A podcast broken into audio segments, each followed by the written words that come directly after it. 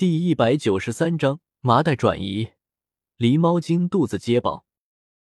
听了许仙的话，我方想起来，刚才尹森被狸猫精蹉跎杀我的时候，仰面跌在地上了，我吓得不轻，想想十分后怕，差点被他预谋杀死。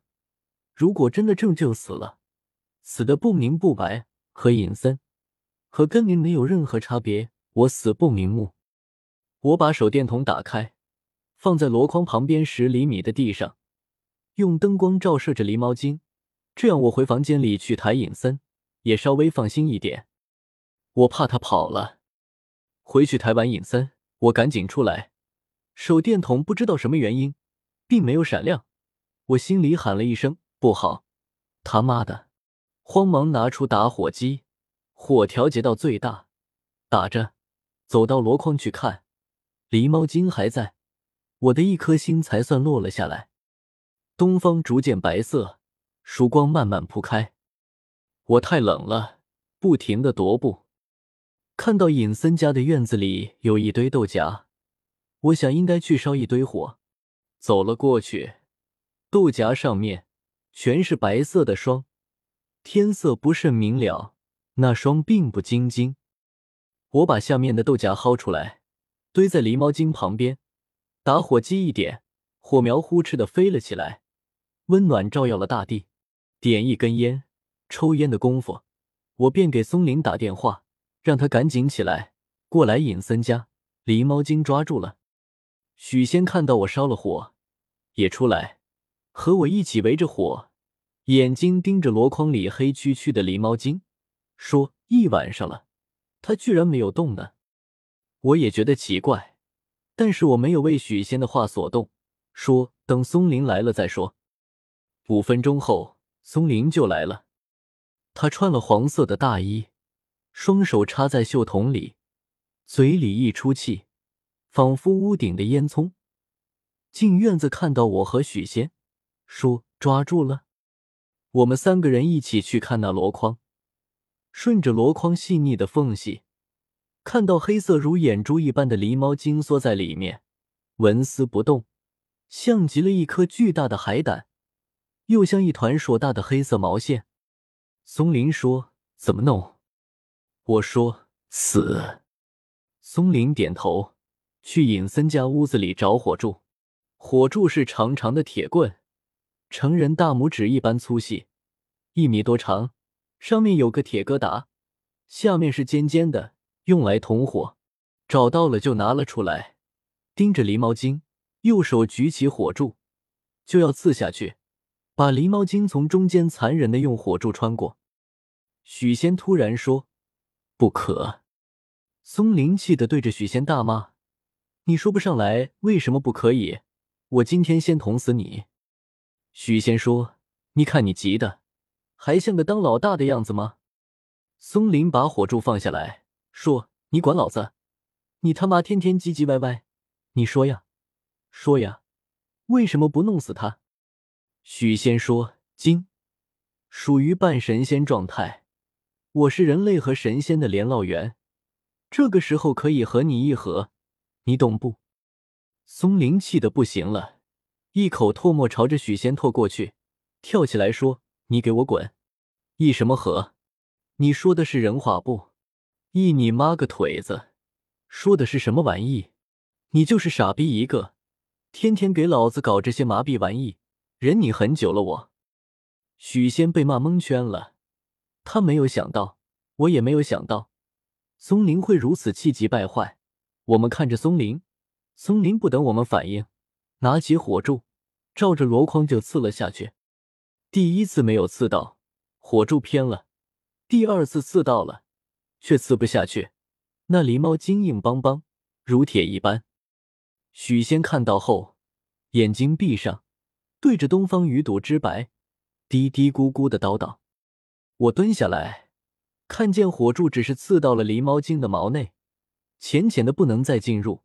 正在奇怪，看到尹森的娘起来了，出来，眼睛红红的，手里端了一个红色的夜壶，鼻子里抽搐有声。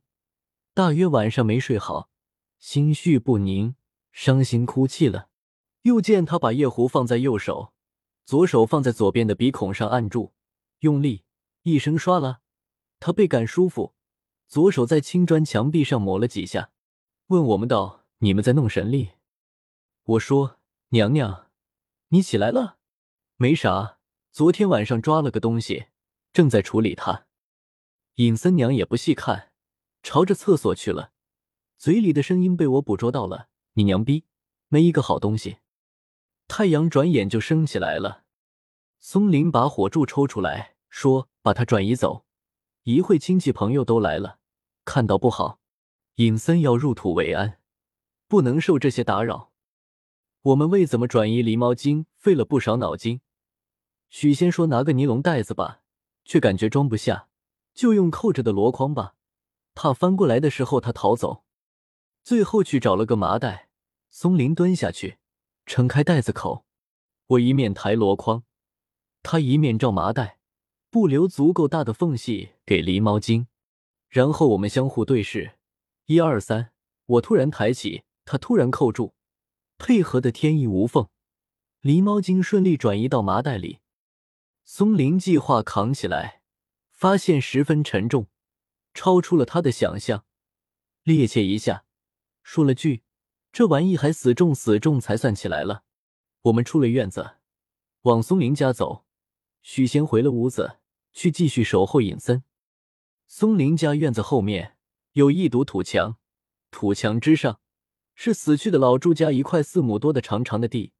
按理说，老朱去世以后要重新划分土地，但是新政策是土地三十年不变。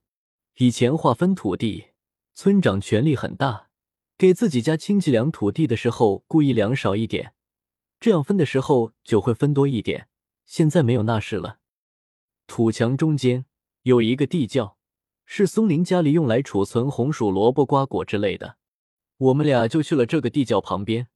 松林把麻袋往地上一扔，说：“太重了。”松林回去拿刀子，让我看着麻袋。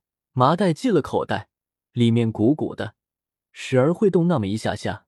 我长这么大也没有见过这种事情，格外好奇，也有些紧张。这里阳光尚未照耀。阴暗寒冷，我点烟抽着，瞅着，等松林拿刀子快点过来。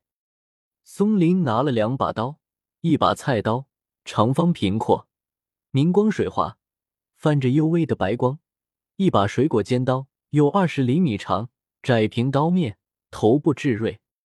松林来势汹汹，大有主宰世界、力拔山兮的气势。他把菜刀放在地上，对我说。你给我把麻袋按住，我就按住麻袋。松林拿起水果刀，半蹲起来，猛然刺了下去。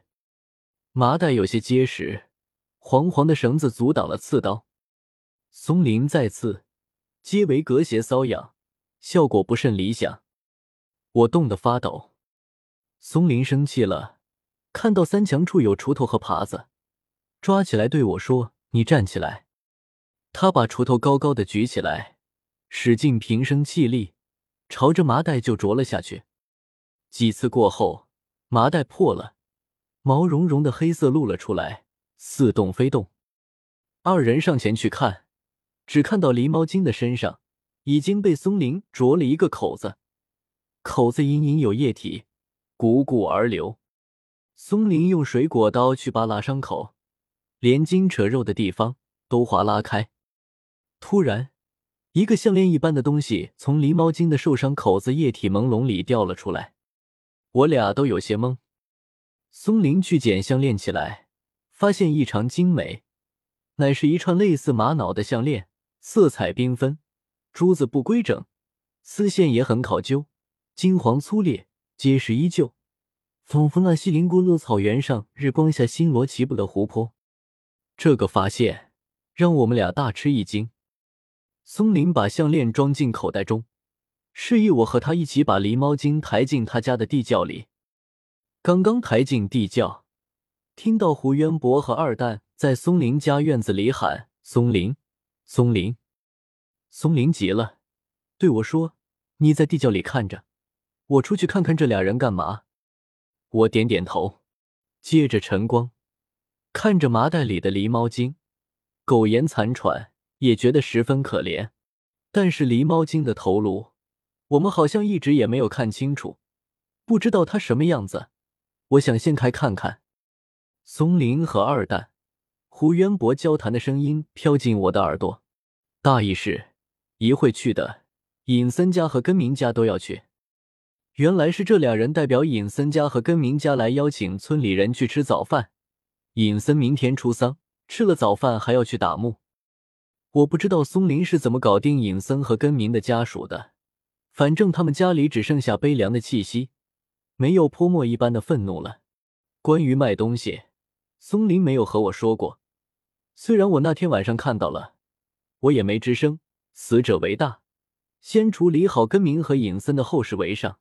据说村里人都有意见，我零星听到各种声音，各种不满意，但是他们也不会和我说，他们都找村长，村长给松林施压，意思是要分钱，每个人都要分钱。